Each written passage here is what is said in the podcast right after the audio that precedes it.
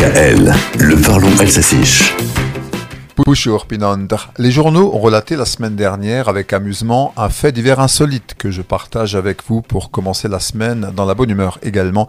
Epis l'arrestation d'un drôle de paroissien à Sunderport Heiliger.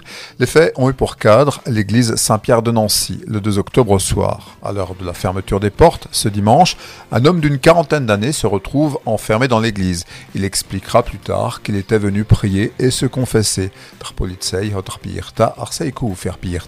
Sauf qu'après 19h, l'individu n'a pas trouvé de confesseur,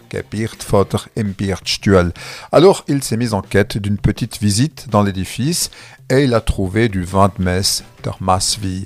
On a habituellement du vin blanc pour le calice liturgique, notre paroissien, lui, n'a pas trempé ses lèvres, il a emporté trois bouteilles et il a même trouvé de quoi grignoter. Au bout de trois heures, il a voulu sortir de l'église et il a alerté les passants. Quand on a retrouvé le bonhomme, il était bien sûr complètement ivre, à la et la police n'a pas été de trop pour l'emmener dégrisé, 3 grammes d'alcool par litre de sang. Une douzaine d'heures plus tard, le quadragénaire a pu être entendu en garde à vue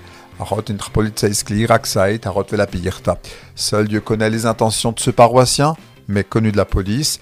Il a toutefois demandé pardon et s'est même engagé à réparer le préjudice.